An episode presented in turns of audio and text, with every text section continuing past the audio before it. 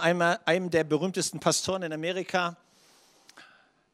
Der hat ein Buch geschrieben, Das Kreuz und die Messerhelden. Diese Szene, die ihr gesehen habt, kommt daher. Gibt auch einen Film.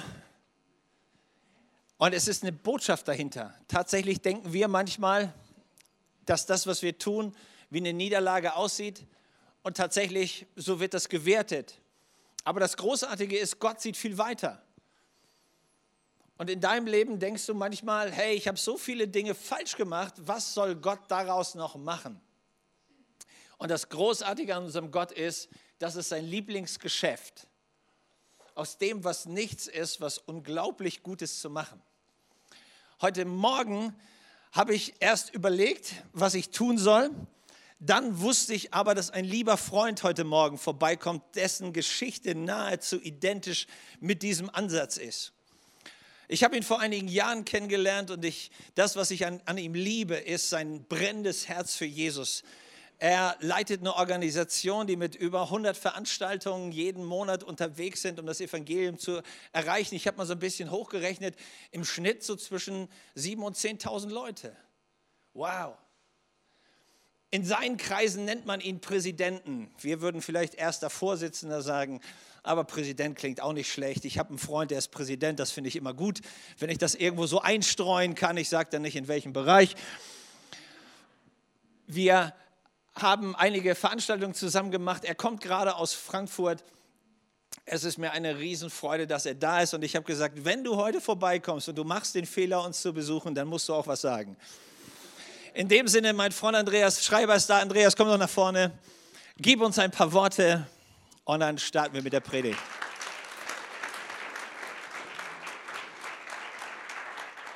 Guten Morgen, mein Lieber. Ich wusste gar nicht, dass du wusstest, dass ich hier bin. Ich habe mich so versteckt. Ja, vielen Dank. Ja, es ist immer einen guten Freund zu haben, oder? Ja, und Matthias wirklich, ist wirklich ein guter Freund von mir. Ich freue mich heute Morgen in dieser Mega-Church zu sein. Es ist wirklich ein Vorrecht für mich. Und äh, um das gleich nochmal aufzugreifen, also ich habe Niki Cruz persönlich kennengelernt. Ich weiß nicht, wer von euch auch. Gibt es einige von euch? Nicht alle auf einmal? Ja, ja. Und mein Vater hat damals den David Wilkerson persönlich kennengelernt. Ja, es ist einfach ein Vorrecht. Halleluja. Ja, ich weiß gar nicht, was ich sagen soll. Ich bin so überrascht.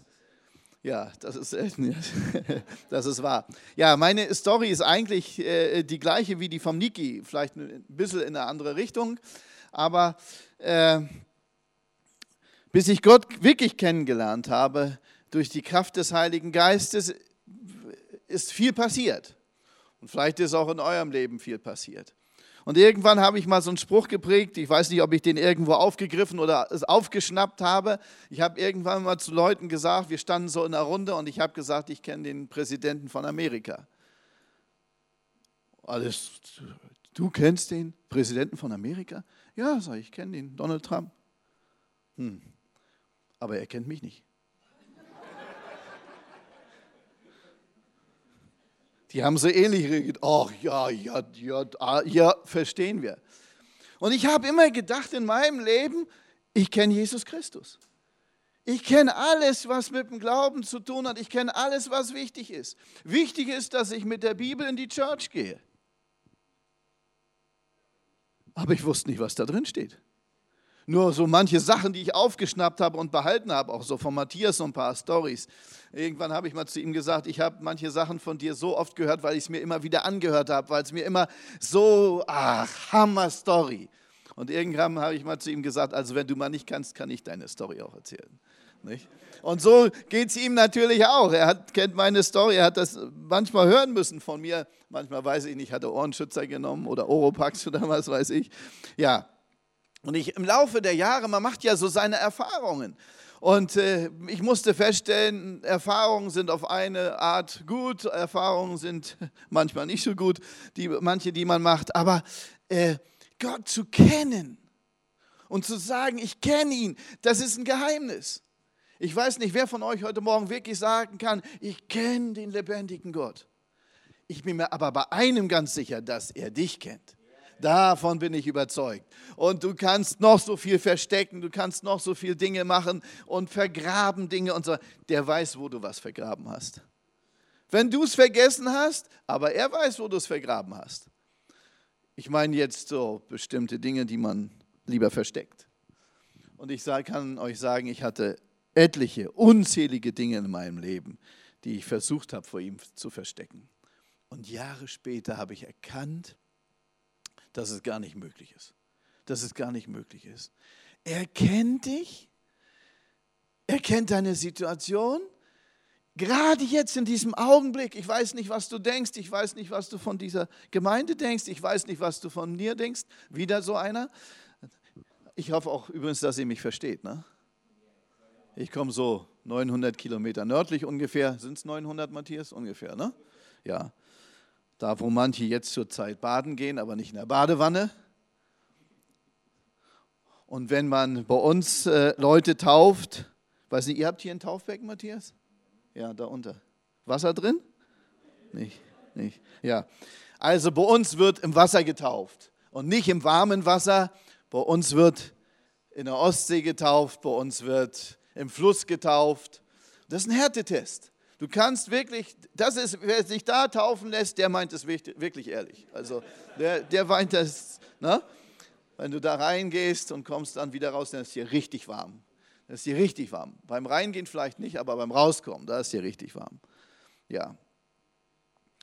Und äh, weiß ich nicht, darf ich eine Story erzählen von mir, Matthias? Oder?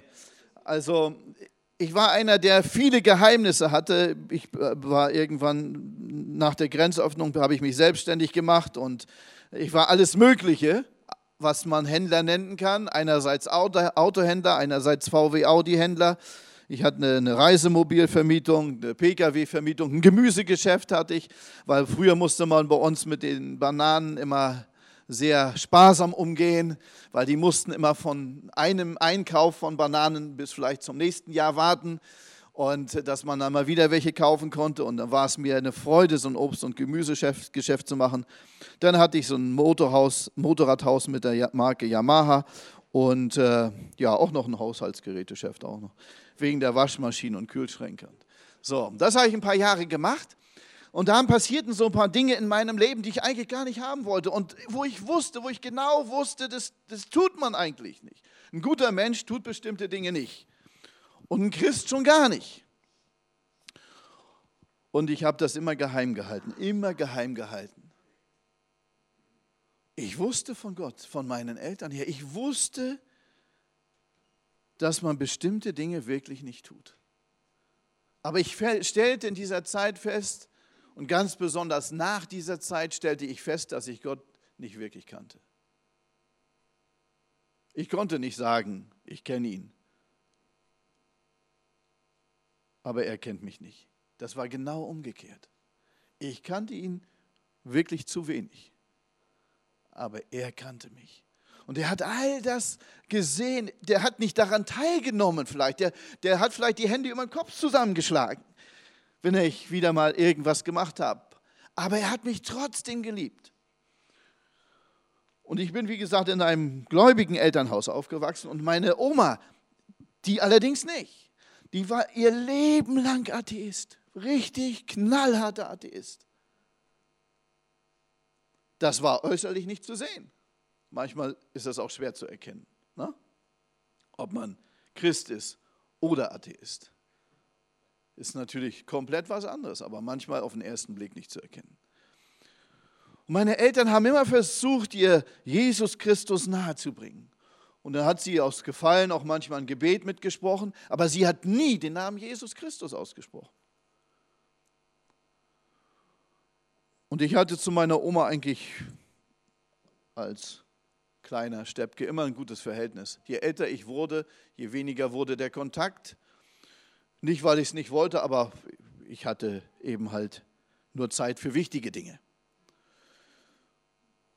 Und irgendwann habe ich so erlebt, wie meine Frau feststellte, irgendwas funktioniert nicht so und lassen wir uns mal zu einem Bruder fahren, der für uns betet. Und der Bruder, das war damals in Berlin direkt am Kudamm, und dieser Bruder hatte sofort ein Bild im Geist. Er sah eine Küche, er sah einen Herd in der Küche und sah einen schönen Kochtopf auf dem Herd und sah alles Mögliche in diesem Kochtopf.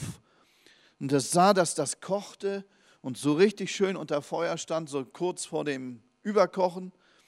Und er sah einen Deckel auf diesem Kochtopf und eine Hand, die krampfhaft diesen Deckel zuhielt, dass das, was da drinnen kocht, nicht nach draußen kam. Und er fragt mich, Andreas, weißt du, was damit anzufangen? Nee, sage ich, überhaupt nicht. Kein, ne? Meine Frau wurde gefragt und sie sagte, nein, keine Ahnung. Und sie fragt mich, weißt du nicht wirklich? Nee, weiß ich nicht. Und ich glaube, das war der Moment, wo Gott die Hände über dem Kopf zusammenschlug. Denn ich wusste genau, was gemeint war. Aber ich konnte nicht drüber sprechen, schon gar nicht zu meiner Frau. Und da vergingen Jahre. Und meine Oma war im, ich glaube, 93. Lebensjahr Sie zog sich einen Oberschenkel-Halsbruch zu, kam in die Klinik und ich habe dann irgendwann gedacht, du musst deine Oma mal besuchen. Und was ich jetzt vielleicht ungefähr erst ein Jahr weiß, am Tag, bevor ich meine Oma im Krankenhaus besuchte, geschah etwas Hervorragendes. Meine Eltern besuchten sie natürlich jeden Tag. Ich hatte genug um die Ohren, habe euch das erzählt, so mit den Geschäften, so, dass ich so ab und zu mal ein paar Minuten am Tag arbeiten musste. Und äh, jedenfalls versuchten meine Eltern ihr zu sagen, dass sie doch ihr Leben mit Gott in Ordnung bringen sollte. Und das tat sie an diesem Tag. In aller Einfachheit. Mit Gott ins Reine zu kommen, ist spürbar einfach. Aber das hat Wirkungen, Nebenwirkungen, aber keine negativen. Und so betete mein Vater vor und meine Großmutter betete dieses Gebet nach und nahm das erste Mal den Namen Jesus Christus in den Mund. Und das veränderte ihr Leben.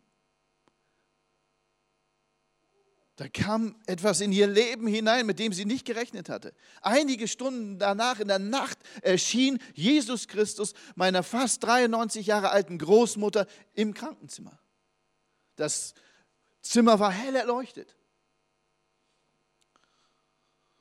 Warum wollte meine Oma ihr Leben lang von Jesus nichts wissen? Meine Mutter war geboren,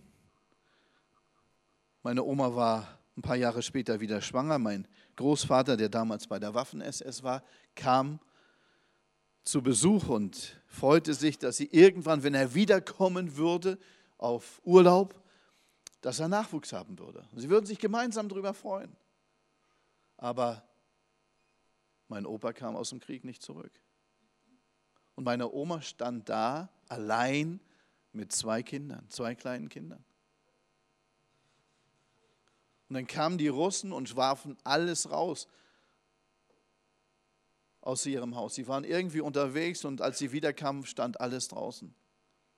Und weil es nicht möglich war, dass diese Familie aus zwei Standuhren aus einer Standuhr zwei machen konnte, waren die stinksauer und erschossen neben meiner Mutter, die damals sehr klein war, ihre Freundin. Und meine Großmutter hatte so eine Festlegung in ihrem Herzen, hat für sich so, so tief drin, das kann keinen Gott geben. Wie kann er, wenn es ihn gibt, wie kann er das zulassen? Wahrscheinlich gibt es ihn nicht, deswegen geschieht das alles. Das war die Festlegung meiner Großmutter. Und ihr Leben lang. Und wenn andere anfingen von Gott irgendwas zu erzählen, was sie erlebt haben, was sie gehört haben, was sie vielleicht in der Bibel gelesen haben, andere freuten sich drüber, aber sie nicht. Und so kam es, wie ich gerade gesagt habe, dass sie kurz vorm 93. glaube ich war es, wirklich ihr Leben Jesus gab das ganze Leben lang, ihn geleugnet bis zum letzten Tag, will ich fast sagen. Und ich glaube ganz sicher, Gott war traurig darüber. Aber er hat sich riesig gefreut über diesen Tag, an dem meine Oma Ja sagte. Und dann geschah Folgendes. Jesus erschien ihr in der Nacht Und am nächsten Tag kamen meine Eltern wieder hin und sie war hellauf begeistert und erzählte als Oma, was ihr in dieser Nacht geschehen war. Und dann, etliche Stunden später, an diesem Tag, habe ich gedacht, ich muss mal meine Großmutter besuchen. Und ich machte eine Erfahrung, die ich bis zum heutigen Tag nicht vergessen habe und ich glaube auch nicht vergessen werde. Ich komme rein ins Zimmer, sie sieht mich, strahlt, lächelt, hält mir ihre Hand hin. Ich brauche dann immer einen Sparringspartner. Nehmen wir mal den Matthias. Kennt ihr, ne? So und hält mir ihre Hand hin, hält meine Hand fest und sagt, mein Junge, mein Junge, was hast du getan? Und ich sage euch, das traf mich wie ein 10-Pfund-Hammer. Wisst ihr, was ein 10-Pfund-Hammer ist? Ein 5-Kilo-Geschoss. Das traf mich, weil ich ganz sicher wusste, niemand, meine Kinder nicht, meine Frau nicht, meine Eltern nicht, die ganzen Mitarbeiter nicht, keiner wusste von dem, was ich tat. Und ich dachte so, meine Großmutter mit 93 oder fast 93, schon gar nicht. Und die wusste auch nicht, was ich tat. Und ich merkte, hier ist etwas, hier kennt mich jemand besser, als ich je gedacht habe, als ich je meinte, dass mich irgendeiner kennt. Und dann der Nachsatz, und trotzdem liebt. Sie hat nicht viel gesagt, sie hat nimmer nur meine Hand gehalten, hat gesagt, mein Junge, mein Junge, was hast du getan? Das gibt ja so bestimmte Sprachen, wo man das noch eindringlicher versteht. Für mich war das Plattdeutsch, nicht Hochdeutsch. Plattdeutsch, mein Jung, mein Jung, was hast du morgt? Wir haben nicht viel mehr gewechselt an Worten. Sie war sehr klar, ich wusste nicht, was ich drauf sagen sollte. Und dann habe ich mich von meiner Oma verabschiedet, bin raus und gehe zu meinem Auto. Da musste man damals weit laufen von der Klinik zum Parkplatz. Und kurz vor meinem Auto klingelt mein Telefon. Meine Mutter ruft an und sagt: Du warst doch eben bei Oma, hast Oma besucht? Ja. Krankenhaus hat gerade angerufen deine Oma ist eben verstorben. Was hat sie dir gesagt? Und ich konnte nichts sagen. Ich hatte keine Antwort, weil dieser Satz war nur für mich bestimmt. Und ich hatte danach viel in Ordnung zu bringen. Ich wusste, dieses Spiel hätte ich verloren. Wie gut, dass Niki Cruz zum Glauben an Jesus kam. Durch eine Person wie David Wilkerson. Wie gut, dass ich zurückfinden durfte und diesen Gott in Jesus Christus wirklich kennenlernen durfte. Letztlich durch meine Großmutter, die ihr Leben lang diesen Gott geleugnet hat. Nicht mal an seine Existenz geglaubt hat. Und Gott hat damit überhaupt kein Problem. Kein Problem. Sie erlebt ihn einen Tag vorher und am nächsten Tag gebraucht er, gebraucht er sie, um mich auf den rechten Weg zu bringen. Das ist Gnade Gottes. Das ist eine Form, eine Art, Jesus Christus kennenzulernen. Und der uns kennt, der mich kennt und trotzdem liebt.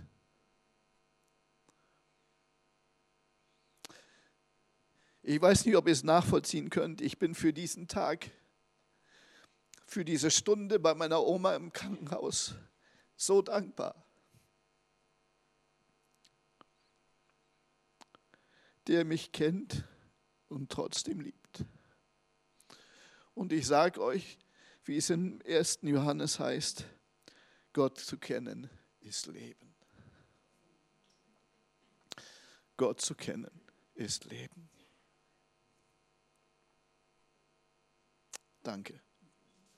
Danke, dass ich das mit euch teilen durfte und danke, dass ich heute zu Gast sein darf in dieser Mega-Church. Vielen Dank.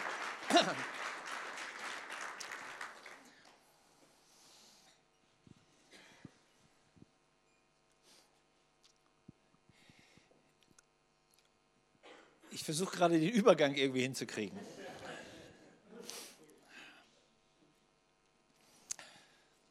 Jesus, wir danken dir dafür, dass wir einfach ein paar Augenblicke nehmen, um das Gehörte in unser Herz reinzulassen.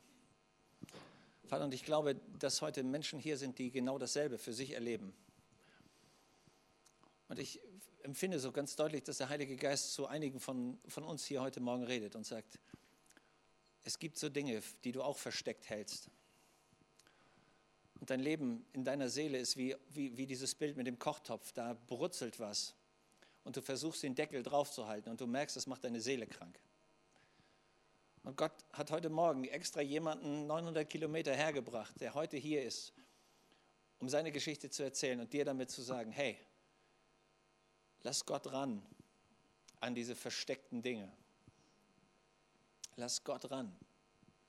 Versteck sie nicht weiter, weil es macht dich krank sondern entdeck diese Liebe Gottes, die ausgegossen wird und die du hörst und die in dein Herz reingeht und die was in dir macht und die dich freisetzen will. Heiliger Geist, und ich danke dir, dass du dabei bist, genau das in uns vorzubereiten, weil du möchtest, dass wir frei sind, weil du möchtest, dass wir gesund werden, weil du möchtest, dass wir in dieses Leben hineinkommen, das du vorbereitet hast. Danke. Amen.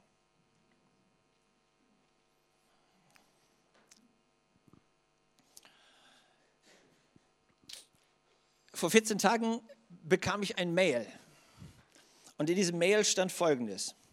Herr Pastor Brandner, ich höre seit längerem Ihre Predigten auf Ihrem Kirchenpodcast an. Und mir fällt auf, Sie sind immer so optimistisch. Angesichts unserer Weltlage, ist das nicht naiv und dumm? Und dann ging, dieser, ging diese Mail noch weiter. Und ich habe darüber nachgedacht für mich selber. Und ich habe mich gefragt, haben die Leute recht? Sind wir, bin ich als Christ, bin ich ein Spinner, bin ich ein Träumer, bin ich ein völlig unrealistischer Mensch? Und beim Nachdenken kam mir ein Bild aus dem Tierreich. Es gibt im Tierreich ähm, unterschiedliche Vögel und der eine Vogel, das ist ein Geier. Und der Geier hat einen Blickwinkel, der sieht immer das Aas. Und das kann man im Leben auch für sich entwickeln. Man sieht immer das, was nicht funktioniert und immer das, was schlecht ist. Es gibt allerdings noch einen anderen Vogel, der heißt Kolibri und der sucht immer die Blüten, der sucht immer das, was gut ist, der weiß, wo der gute Nektar zu finden ist. Und auch das kann eine Lebensperspektive sein. Und angesichts dieser, dieser Mail begann ich darüber nachzudenken, was ist denn meine Sichtweise? Und während ich darüber nachdachte und betete, suchte ich in der Bibel nach einer Weisheit und nach einer Wahrheit und nach einem Orientierungspunkt und fand die, in dem Buch der Sprüche im 11. Kapitel den 27. Vers. Dort heißt es, wer nach dem Guten sucht, der wird es finden und wer nach dem Schlechten sucht, der wird davon gefunden. Sehr spannend. Du kannst dich entscheiden, was du suchst. Und ich habe mich entschieden, das Gute suchen zu wollen. Als Pastor erlebe ich manchmal diese verrückte Herausforderung, dass nach dem Gottesdienst jemand zu mir kommt und sagt, also Ihr Gottesdienst, der war furchtbar. Die Moderation war viel zu lang, die Musik war zu laut, die Predigt war zu positiv, Ihr Gottesbild ist zu gut. Furchtbar. Ich drehe mich um und es kommt jemand zu mir und sagt, das war der beste Gottesdienst meines Lebens. Ich habe Gott gespürt, ich habe den Frieden Gottes erlebt, ich habe eine Heilung mitgenommen, es war großartig, vielen Dank. Und ich denke, hey, die saßen beide im selben Gottesdienst, stimmt's? Und der eine nimmt den Segen mit und der andere den Fluch. Und die Frage ist, was willst du mitnehmen für dein eigenes Leben? Du kannst diese Sichtweise von Niederlage dein ganzes Leben mit dir rumschleppen und es wird dich nicht vorwärts bringen. Oder du entdeckst, dass Gott eine ganz andere Sichtweise für dich hat. Und ich bin auf die Suche gegangen und ich habe gesagt, Gott, ich möchte gerne ein paar gute Gründe heute Morgen weitergeben, warum es so unglaublich gut ist, mit dir unterwegs zu sein. Herr, und ich möchte, dass diese Gründe möglichst in einem einzigen Kapitel sich wiederfinden, weil die Leute sind des Lesens nicht so ganz mächtig, besonders wenn es länger wird. Gib mir einen Text, der so simpel ist, dass ihn jeder nachvollziehen kann. Und ich bin zu einem Kapitel gekommen, das steht im Römerbrief im achten Kapitel. Dieses Kapitel habe ich angefangen zu lesen und auseinanderzunehmen. Und ich habe nicht nur acht Gründe gefunden, sondern weit über 20. Weil ich aber weiß, dass Gottesdienste eine begrenzte Zeit haben, habe ich mich auf acht reduziert. Wenn du zu Hause bist, nimm das achte Kapitel des Römerbriefes vor, lies es Stück für Stück und staune, dass Gott dir so unglaublich viele gute Gründe liefert, warum es gut ist, mit ihm unterwegs zu sein und ein gutes, glückliches Leben zu führen. Es gibt und ich dachte an meine Jungs zurück, als sie klein waren, gab es einen Zeichentrickfilm. Und da gab es eine Ente und die hieß Jodokus Quark. Und diese Ente hatte ein Lieblingslied und dieses Lied hieß, Warum bin ich so fröhlich, so fröhlich, so fröhlich, so ausgesprochen fröhlich? So fröhlich war ich nie. Und so weiter geht. Und ich möchte dir sagen, warum du fröhlich sein kannst, mitten in dieser Welt mit ihren so oft so negativen Nachrichten. Und der erste Grund, warum ich fröhlich bin, steht in Römer 8, Vers 1 und 2. Und dort heißt es, so gibt es nun keine Verdammnis mehr für die, die in Christus Jesus sind. Denn das Gesetz des Geistes des Lebens macht uns in Christus frei von dem Gesetz der Sünde und des Todes. Du darfst frei sein von Verdammnis von dieser Angst, dass deine Sünde dich einholt und am Ende du den, dafür die Konsequenzen tragen musst. Warum? Weil Jesus gekommen ist als unser Herr, als unser Retter, als unser Erlöser, der am Kreuz die Schuld und der Sünde der Welt und auch deine und meine auf sich genommen hat und dir damit Vergebung gewährt hat. Und jeder, der das annimmt, wird Kind Gottes, erlebt Vergebung, erlebt Gnade und weiß, es gibt keine Verdammnis mehr für die, die in Christus Jesus sind. Wow, das ist der erste Punkt, den, den mich berührt. Aber es kommt noch ein zweiter dazu in diesem Vers. Da heißt es nämlich, dass du einen neuen Geist bekommen hast, einen Geist des Lebens. Wir wissen, dass durch Sünde der Tod und Zerstörung in diese Welt gekommen ist. Das ist, was jeder an sich spürt. Wir werden älter, Krankheit kommt, Beraubung kommt und irgendwann kommt der Tod. Und die Bibel sagt, du kannst hier und heute schon wissen, dass wenn du mit Jesus unterwegs bist, ist nicht nur deine Sünde vergeben, sondern dann kommt ein neuer Geist und dieser Geist des Lebens kommt in dich hinein. Gott göttliches, ewiges Leben, das dich durch den Tod hindurchbringt und du weißt, du, Tod ist nur Durchgangsstation, das eigentliche großartige Leben in der direkten Beziehung mit Gott kommt erst noch. Es gibt keine Verdammnis und der Geist des Lebens wohnt in dir. In Johannes 5 sagt Jesus, wahrlich, ich sage euch, wer mein Wort hört und Gott glaubt, der mich gesandt hat, der hat das ewige Leben, kommt nicht ins Gericht, sondern ist hier und heute schon vom Tod zum Leben durchgedrungen. Hey, denk drüber nach. Die Schuld ist vergeben. Verdammnis ist vorbei. Der Geist des Lebens wohnt in dir. Das ewige Leben ist schon dein Eigentum. Du musst dich nicht mehr fürchten. Gericht ist fertig. Die Ewigkeit gehört dir schon. Hey, wenn das kein Grund ist, fröhlich zu sein. In Römer 8, Vers 34 kommt mein zweiter Grund. Da steht, wer will verdammen? Christus Jesus ist hier, der gestorben ist, noch viel mehr, der auferweckt worden ist, der zur Rechten Gottes sitzt und für uns eintritt. Ich erinnere mich an diesen Gottesdienst. Kurz vor dem Gottesdienst hatte ich eine Nachricht bekommen, jemand hatte mich angerufen und es war keine gute Nachricht. Ich sollte predigen. Ich saß in der ersten Reihe und ich versuchte das irgendwie zu verarbeiten, um, um einigermaßen dann die Predigt halten zu können. Es setzte sich ein älterer Herr neben mich, Bruder Kurt, Rumänien deutscher Herkunft. Er legte den Arm um mich und betete für mich. Und während der Mann betete, kam die Gegenwart Gottes auf mich.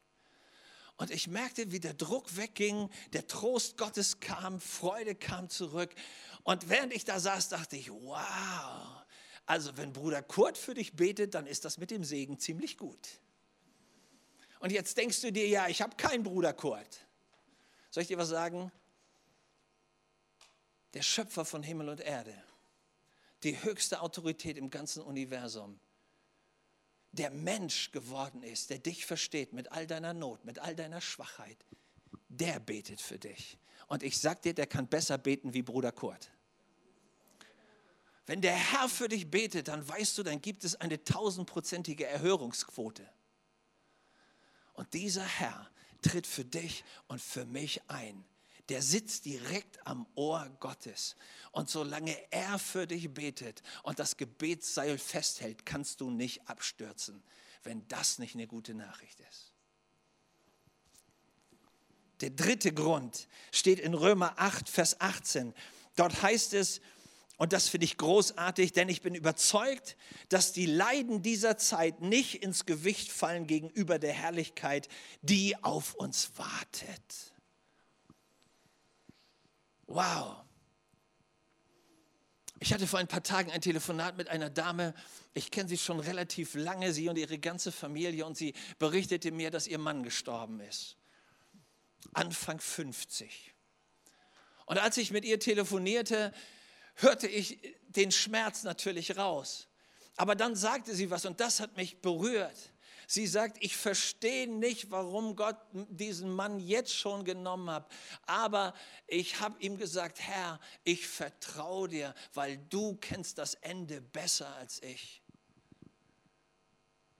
Und ich hielt meinen Hörer fest und dachte, wow. Ja, das stimmt. In dieser Welt gibt es Phasen von Leiden und es geht jeder von uns durch, ob wir wollen oder nicht. Aber ihr Lieben, das ist noch nicht das Ende, das ist nicht das letzte Wort, sondern Gott setzt das letzte Wort. Und das letzte Wort, das er sagt, ist, mein treuer und mein gehorsamer Knecht, geh ein zur Freude deines Herrn. Dieser Mann hat das gehört, wie Gott ihn gelobt hat, wie der Himmel ihn empfangen hat. Und diese Frau hatte einen Blick dafür entwickelt und sie begriff, ja, ich spüre den Verlust, aber das, was an Herrlichkeit sich jetzt für meinen Mann eröffnet, ist so unglaublich gewaltig. Kannst du diese Perspektive von Herrlichkeit für dich nachvollziehen? Dann merkst du, dass diese Leitphase, in der du vielleicht bist, das ist noch nicht das letzte Wort. Herrlichkeit Gottes kommt noch. Das ist der Grund, warum in diesem Psalm 23 so viele Menschen sich wiederfinden, wo es heißt, ich wandere durch das finstere Tal, aber ich fürchte kein Unglück. Warum? Du bist bei mir. Und dann geht es weiter. Und wenn ich durch dieses dunkle Tal gehe, dann heißt es, du bereitest vor mir einen Tisch im Angesicht meiner Feinde. Wir gehen durch das dunkle Tal, aber es wartet der Herr mit seiner Gnade, mit seiner Hilfe, mit seiner Vergebung, mit seinem Trost, mit seiner Offenbarung seiner Möglichkeiten. Das ist, was wir an dieser Story hier heute Morgen gehört haben, auch mit David Wilkerson. Es sah aus wie die Riesenniederlage, aber es war das, die Tür zu einem unglaublichen Segen weltweit. So bleib noch nicht dabei stehen und sag, oh, ich lebe in diesem Elend und das war's jetzt. Nein, Gott hat noch eine Tür, die er öffnen wird, die ist gewaltig. Wenn das kein Grund zur Freude ist. Im Römerbrief im achten Kapitel, Vers 6 steht, denn fleischlich gesinnt sein, also sich nur auf menschliche Weise äh, in, in Dinge hineinzudenken, führt am Ende zum Tod. Doch vom Geist Gottes geleitet sein, geistlich gesinnt sein, ist Leben und Frieden. Gott möchte, dass du das lernst. Das ist der vierte Grund, in seinem Frieden zu leben. Und die Bibel bringt das zu einem unglaublichen Höhepunkt und sagt, dass der Friede Gottes höher ist als unsere menschliche Vernunft. Und das ist der Punkt, den wir sehen müssen. Wenn wir mit Gott unterwegs sind, dann führt uns Gott immer wieder an, an Momente und an Bereiche hinein, wo wir uns entscheiden müssen, wollen wir seine Möglichkeit sehen oder bleiben wir bei unserer eigenen Begrenzung. Und in dem Augenblick, wo wir im Vertrauen diesen Sprung hinkriegen und sagen, Gott, wir wollen lernen, dir zu vertrauen, entsteht dieser unglaubliche Friede Gottes in uns. Und wir merken, wie die Fachleute das sagen, dass mitten im Tornado, mitten im Wirbelsturm die eigentliche Ruhe, dieser Ort des Friedens ist. In Gott geborgen zu sein, ist dieser, dieser Bereich der Sicherheit, des Schutzes, der uns zur Ruhe bringt. Ihr könnt euch an diese Dame in unserer Kirche erinnern, sie hieß Elisabeth Mast. Könnt, können sich noch einige von euch erinnern? Sie ging durch die schwerste Phase ihres Lebens. Aber alle Leute, die ich kannte, die sie besuchten, erzählten immer was, wenn sie von ihr wieder zurückkamen. Sie haben gesagt, hey, du kamst immer getrösteter wieder, wie du hingegangen bist. Warum? Weil diese Frau war in dem Frieden Gottes geborgen und dieser Friede Gottes sprang wie ein Funke über. Die Bibel sagt, dass das Reich Gottes Friede und Freude im Heiligen Geist ist. Und Gott hat einen Frieden für dich, der weit größer ist als all deine Umstände. Und er lädt dich ein und sagt, komm doch so nah, wie du nur irgendwie kannst, an mich heran, damit ich dir meinen Frieden geben kann. Und Jesus sagt, ich gebe euch nicht den Frieden, den die Welt hat die Welt gibt dir Waffenstillstand, die Welt gibt dir einigermaßen Beruhigung, irgendwie den Ausgleich und die Balance der Kräfte, aber es ist nie Frieden. Wenn der Herr zu dir kommt, dann bringt er sich dir selber und es ist so großartig, wenn Gott bei dir ist. Ihr kennt das, ja? Wenn Kinder Angst haben im Dunkeln, wann hört die Angst auf? Wenn Papa und Mama da sind. Die Angst hört auf in dem Augenblick, wo du Gott, den Vater, entdeckst und erlebst und spürst, er gibt dir seinen Frieden. Wenn das nicht ein Grund zur Freude ist. In Römer 8, Vers 32 und 33 sagt das Wort Gottes, ist Gott für uns, wer kann gegen uns sein? Der auch seinen eigenen Sohn nicht verschont hat, sondern hat ihn für uns alle dahingegeben. Wie sollte er uns mit ihm nicht auch alles schenken? Wer will die Auserwählten Gottes beschuldigen? Gott ist hier, der gerecht spricht. Wir alle kennen diese Phase, wo Menschen sich gegen uns stellen, wo wir Mobbing erleben am Arbeitsplatz, in der Schule, wo Leute uns kritisieren, wir kennen diese Momente in unserem Leben, wo wir unter Beschuss stehen, wo unser, unser Selbstwertgefühl richtig angegriffen ist, so die alten Mechanismen von Minderwertigkeitskomplexen wieder hochkommen wollen und wir Angst haben und uns fragen, wer sind wir eigentlich? Und wir merken, diese Gefahr, sich von Menschen und ihrer Meinung abhängig zu machen, kann tödliche Auswirkungen für uns haben. Und der entscheidende Punkt ist, wer ist auf deiner Seite? Und weißt du, wer für dich ist? Ich habe einen Freund besucht, er ist zu einigermaßen Reichtum gekommen, relativ große Firma, großes Firmengelände und als ich ihn besuchte, dachte ich, ich gucke mir mal an, was da so alles steht, was die da so alles produzieren und lief da fröhlich rum, dachte mir nichts Böses, bis irgendwann so ein Riesenschrank von Mensch, schwarz gekleidet, mit einer Knarre und Security obendrauf mich anhielt und sagte, was machen Sie hier? Für Unbefugte ist das Betreten verboten. Wie heißen Sie? Und seinem Gesicht sah ich an, jetzt muss ich keine blöden Witze machen. Ähm, und ich schaue ihn an und ich sage, ähm, mein Name ist Matthias Brandner und ich bin der Freund vom Chef. Er taxierte mich nochmal, holte sein Handy raus, tippte die Nummer ein. Dauerte keine 30 Sekunden, er klappte das Ding zu, packte es wieder rein, schaute mich an ein Lächeln strahlte über sein Gesicht. Er war, die, er war die Freundlichkeit in Person. Herr Brandner, darf ich Sie rumführen? Was genau würde Sie interessieren? Ich kriegte einen Kaffee, ich hatte nachher noch eine Cola. Es war ein wunderbarer Vormittag. Er verabschiedete sich mit Händeschütteln. Alles war cool. Und warum verwandelte sich dieser Mann innerhalb von Sekunden?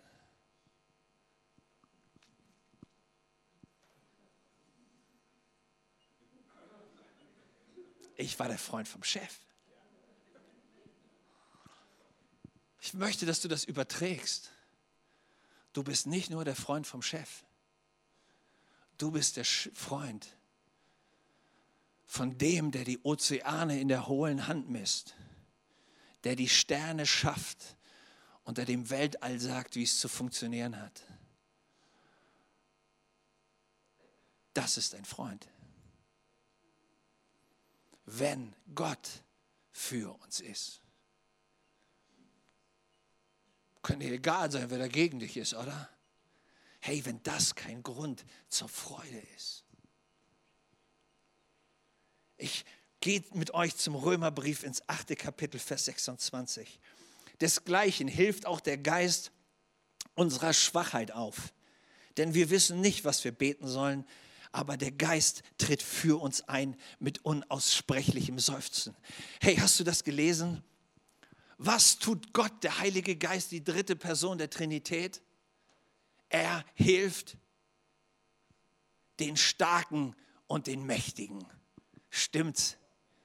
Nein, sondern was steht da? Er hilft den Schwachen. Hast du manchmal Momente der Schwachheit?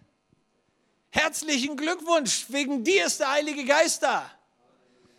Er kommt, um in unsere Schwachheit mit seiner Kraft reinzugehen. Deswegen hat der Heilige Geist auch so unglaublich großartige Namen. Er wird der Tröster genannt. Er wird der Helfer genannt. Er ist derjenige, der die Gaben des Übernatürlichen in unser Leben hineingeht. Der Heilige Geist ist unser Advokat, unser Beistand, der uns vertritt, wenn irgendwas schiefgelaufen ist. Der Heilige Geist ist derjenige, der uns die Fülle Gottes nahe bringt. So immer, wenn du denkst, ich bin schwach, stellt sich der Heilige Geist neben dich und sagt, macht nichts. Ich bin ja neben dir und ich bin stark hey, wenn das kein Grund zur Freude ist. In Römer 8, Vers 28 sagt die Bibel, wir wissen aber, dass denen, die Gott lieben, alle Dinge zum Besten dienen, denen, die nach seinem Ratschluss berufen sind. Hast du das gelesen? Wie viele Dinge verwandelt Gott zu deinem Besten? Also ich habe das mal im griechischen Grundtext nachgelesen. Wisst ihr, was da für alle steht? Alle. Das ändert sich nicht. Da steht alle. Warum? Weil Gott alle meint. Damit meint er die guten Dinge, die kommen. Damit meint er die mittelmäßigen, die kommen. Damit meint er die nicht ganz so tollen. Er meint auch die unterirdischen. Völlig egal. Egal was kommt. Er nimmt alle diese Dinge und verwandelt sie zu deinem Segen. Wenn ihr Andreas zugehört habt in seiner Geschichte, kommt das so gut raus. Da kommen all diese scheinbar Versagensmomente zusammen und du denkst, hey, jetzt kann es nicht schlimmer werden und Gott gebraucht es und macht was Großartiges draus. Wenn du immer an dein Leben zurückdenkst, dann fallen dir immer wieder diese Negativerlebnisse ein. Und der schlimmste Punkt in der Familie von meiner, meiner Eltern, unserer Familie damals war, als unser Vater im Sterben lag. Und Gott gebraucht es, um ein Wunder zu tun. Die ganze Familie fand zum Glauben an Jesus. Und ich dachte, das ist so typisch für Gott. All diese Dinge, die der Feind unserer Seele nimmt, um unser Leben zu zerstören, gib sie doch in die Hand Gottes und staun, was er machen kann.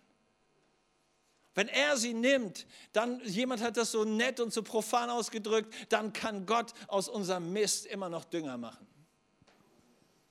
Das ist die Wahrheit, die hier steht. Er nimmt es und er formt es und am Ende kommt Segen raus.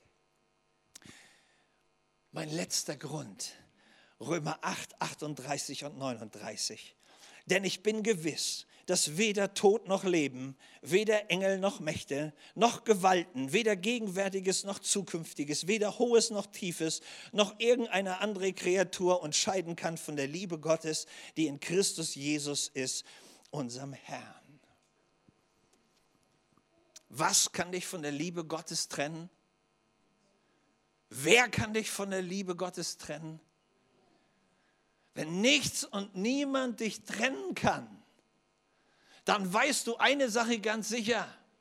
Gottes Liebe ist immer, immer für dich und immer bei dir. Gibt es eine bessere Nachricht? Wenn Gottes Liebe nicht aufhört, an uns zu glauben, mit uns zu gehen, gibt es keinen größeren Moment, als jeden Tag mit einer unglaublichen Freude zu leben. Wir haben das in der Geschichte gehört. Mir fiel eine Begebenheit ein, die ich in Bad Mergentheim auf der Straße erlebte. Wir waren unterwegs, um Menschen mit dem Glauben zu erreichen. Und unter anderem hatte ich ein Pärchen vor mir. Er kam aus der Türkei, sie war Deutsche ganz offensichtlich. Ähm, sie waren ein Paar. Und in meinem Herzen habe ich den Gedanken gehabt, ich spreche diesen Mann an und ich habe diesen türkischen jungen Mann angesprochen und gesagt, stellen Sie sich folgenden Gedanken vor. Was, was haben Sie in Ihrem Leben getan, dass Gott Sie in den Himmel lassen müsste? Er schaut mich an, sagt, sagen Sie das nochmal. Und ich sage, was haben Sie vollbracht in Ihrem Leben, dass Gott Sie in seinen Himmel reinlassen würde? Und er sagt, ich weiß nicht, ob Sie das glauben können, aber das frage ich mich schon ganz lange. Wieso sollte Gott mich in seinen Himmel lassen? Und er sagt, wissen Sie, die Antwort ist ganz einfach. Mich lässt er nicht rein. Also wenn Gott wirklich Gott ist, dann lässt er mich nicht rein. Da bin ich mir ganz sicher. Seine Freundin versuchte ihn immer wegzuziehen. Der war das Gespräch ganz offensichtlich ganz unangenehm. Aber bei dem jungen Mann war irgendwas in seinem Herzen aufgebrochen. Und er sagt, ja, sagen Sie mir doch, was muss man tun, damit man sich dessen sicher sein kann, dass man tatsächlich bei Gott mal ist am Ende des Lebens. Und wenn ich versuchte, ähm, ihm das einigermaßen plausibel zu erklären, kam plötzlich ein Gedanke in, mein, in meinen Kopf. Kennst du das? Du redest manchmal und während du redest, kommen irgendwelche Gedanken in deinen Kopf. Und dieser Gedanke sagte zu mir, das Mädel kommt aus einem christlichen Elternhaus. Die wurde enttäuscht. Irgendwas ist in ihrem Leben schiefgelaufen und sie hat ihren Glauben an den Nagel gehängt. Sie hat sich von ihrer Kirche getrennt. Sie hat bewusst diesen Schritt gemacht, sich mit jemandem einzulassen, der aus einer ganz anderen Religion kam. Das ist am Ende nur Rebellion. Das Mädel ist total abgefrustet. Aber, und jetzt kam dieser Gedanke, ich liebe sie und heute ist ihr Termin. Und während ich da stehe und mit dem jungen Mann rede, schaue ich ihn an und sage, darf ich kurz unterbrechen? Ich muss mit ihrer Freundin zwei Worte wechseln. Und sie guckt mich an und sagt, was wollen Sie denn von mir? Reicht doch schon, dass Sie ihn voll labern. Und ich merkte, wow, wow, wow, da ist Stimmung in der Bude. Und ich habe ihr gezählt, was ich gerade empfinde. Und während ich rede, füllen sich ihre Augen mit Tränen und sie fängt an zu weinen. Und sie sagt, Sie haben recht. Und es stellt sich raus, sie kommt aus einer russlandsdeutschen Gemeinde, ihr Leben lang immer im Gottesdienst gewesen. Dann hatte sie einen Freund und die Kirche hat zu ihr gesagt, den darfst du nicht haben. Sie hat sich mit ihren Eltern überworfen, ist von zu Hause ausgezogen, hat sich den nächstbesten Freund in der Disco aufgesammelt, eben diesen türkischen jungen Mann, ist mit ihm zusammengezogen. Dann guckt sie mich an und sagt, wieso treffe ich Sie hier heute? Und ich schaue sie an und lächle und sage, wissen Sie warum? Weil Gott Sie lieb hat und ich deswegen hier stehe.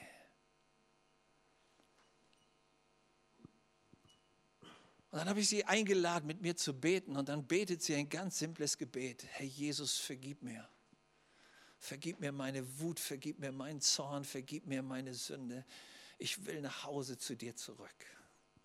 Wir waren fertig mit dem Gebet. Sie greift in ihren Anorak, holt das Handy raus, ruft an und sagt, Mama, ich komme heute nach Hause. Und ich stand da und ich war so berührt. Ihr Freund schaute sie immer an und sagte, ich wusste ja gar nicht, dass du Christin bist. Ja, Logo hatte sie nicht erzählt, ist ja klar. Und sie ging und ich war so berührt davon, dass die Liebe Gottes egal wie schräg du gerade unterwegs bist, sie hört nicht auf, hinter dir herzulaufen und dich abzuholen. Vergiss diesen Gedanken nicht. Gott ist heute mit seiner Liebe hier, um dich abzuholen. Und weder hohes noch tiefes noch irgendwas kann dich aus dieser Liebe Gottes rausreißen. Das Einzige, was du tun musst, ist, du musst auf diese Liebe eingehen. Das ist der Moment, den wir alle kennen, die wir verheiratet sind, stimmt? Dieser Moment beim Standesamt, wollen Sie? Und du sagst, jo! Und dann schaust du die weltbeste Ehefrau an, die du hast, und die, der sagt zu ihr, wollen Sie? Und die sagt gar nichts. Und dann werden Sekunden zu Jahren. Du alterst zusehends. Gott kann nur dann was für dich tun, wenn du seine Liebe annimmst. Aber wenn du es tust, wird das das beste Erlebnis deines Lebens. Acht simple Gründe, warum ich so gerne lebe. Nicht, weil ich die Politik so großartig finde, nicht, weil ich glaube, dass diese Welt einfach nur nett ist, sondern weil ich weiß, dass es einen großartigen Gott gibt, der mich liebt, der mir sein Wort gegeben hat und Himmel und Erde vergehen, aber seine Versprechen wird er einhalten. Halleluja. Und wenn du dich auf sein Wort verlässt, dann hörst du, wie er zu dir sagt, ich bin bei dir alle Tage bis zum Ende dieser Welt. Und ich lade dich ein, egal wie negativ deine Prägung sein mag, ich lade dich ein, diese Perspektive Gottes für dich in Anspruch zu nehmen und zu begreifen, es gibt so großartige Gründe, fröhlich zu sein, wenn man mit diesem Gott unterwegs ist. Ich will das zusammenfassen. Ich bin voller Freude, weil meine Sünden vergeben sind und meine Ewigkeit gesichert ist. Grund Nummer eins. Ich bin voller Freude, weil Jesus zur Rechten Gottes sitzt und für mich betet. Grund Nummer zwei. Ich bin voller Freude, weil meine zukünftigen Siege größer sein werden als mein momentanes Leid. Punkt Nummer vier. Ich bin fröhlich, weil mein Denken vom Frieden Gottes erfüllt ist. Punkt Nummer fünf. Ich bin fröhlich, weil Gott für mich ist. Punkt Nummer sechs. Ich bin fröhlich, weil Gottes Geist in mir mit seiner Schwachheit zur Hilfe und zum Durchbruch kommt. Ich bin, das ist mein siebter Punkt, ich bin fröhlich, weil Gott alles zu meinem Besten wenden wird. Und Punkt Nummer acht. Ich bin fröhlich, weil nichts und niemand mich von der Liebe Gottes trennen kann, die in Christus Jesus offenbar geworden ist. Halleluja dieser Herr ist für dich. Und wann immer du seine Hand losgelassen hast, heute Morgen ist der richtige Termin, seine Hand wieder zu ergreifen. Und wenn du sagst, Gott, ich, ich bin mir nicht sicher, ob ich das wirklich hinbringe, weißt du, was mich so unglaublich ermutigt, dass die Bibel sagt, der, der in dir ein gutes Werk angefangen hat, der kriegt es auch bis zum Ende hin, der wird es auch vollenden. Während du hier sitzt und der Teufel dir Verdammnis und alles Mögliche erzählt, entdeck diesen wunderbaren Herrn, der mit seiner Liebe heute hier ist. Und entscheide dich dafür, ihm ganz neu dein Leben und dein Vertrauen zu geben.